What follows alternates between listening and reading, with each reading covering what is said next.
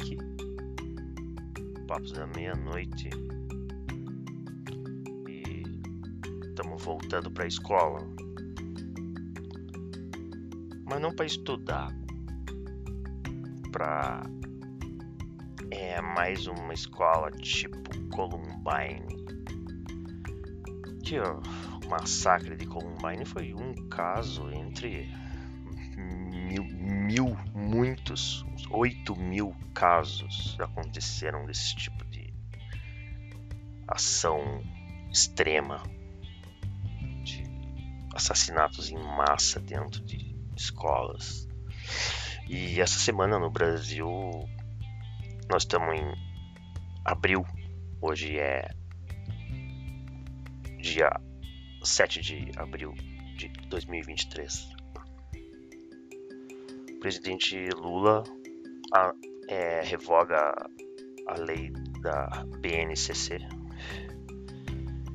E dois dias depois, um aluno de 13 anos mata a facadas uma professora e fere outras duas numa escola em São Paulo.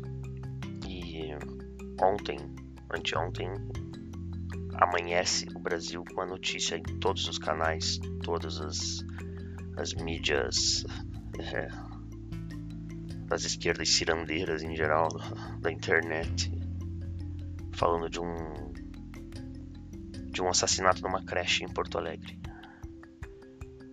Uma pessoa entra um, homem entra na creche e mata quatro crianças. Hum. Eu na hora achei, não, isso daí é pra levantar essa discussão, cortina de fumaça, né? Não é possível.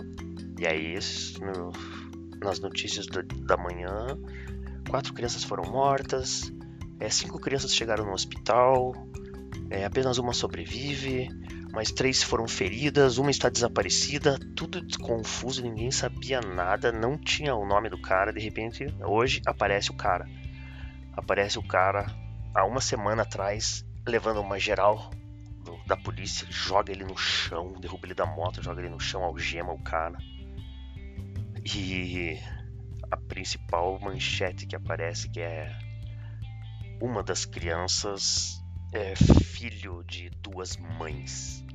Tipo, cavando pênalti, entendeu? É. E botando uma questão de crise, né? Na escola. Assim, já, já tem isso, já, né? Então, o Twitter da Letícia Cesarino. Sem atacar as raízes reais do problema, toda uma indústria do armamentismo e da vigilância crescerá e lucrará muito em cima dessas tragédias, podendo inclusive retroalimentá-las, como vemos acontecer nos Estados Unidos como se a educação no Brasil já não tivesse problemas suficientes. E ela comenta um tweet do, do Jutz Need for Speed Porto Alegre, assim como boa parte das cidades do Brasil, apostará tudo em medidas desse tipo que não incidem sobre as causas, mas somente sobre o ato já consumado. Trata-se de mais um passo na estadunização do problema.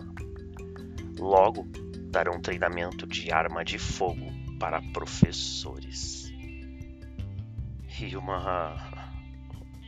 O gabinete do prefeito de Porto Alegre anuncia que a prefeitura disponibilizará sistema de pânico nas escolas municipais e conveniadas.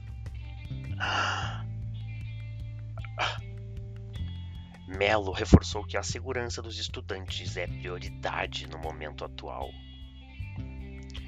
E no fio, o Judes continua.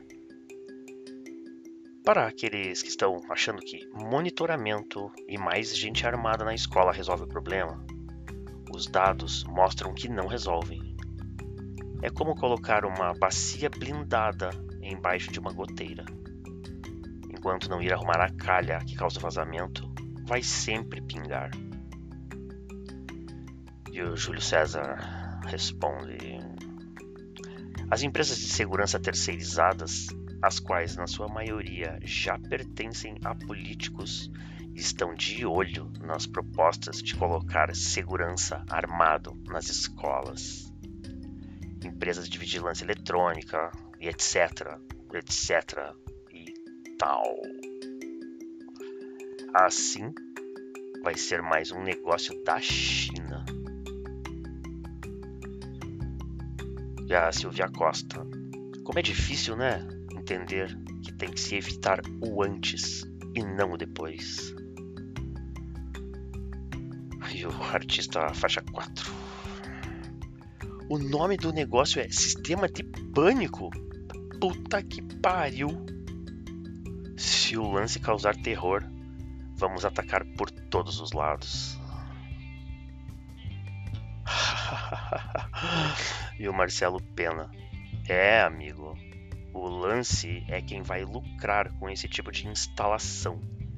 Criar o problema para vender solução.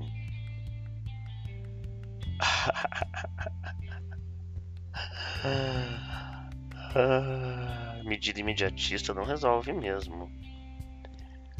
E o Fora Campos Neto continua. O próximo passo na capitalização da desgraça e da nazificação da população. Um tweet de 24 de março de Uberfacts.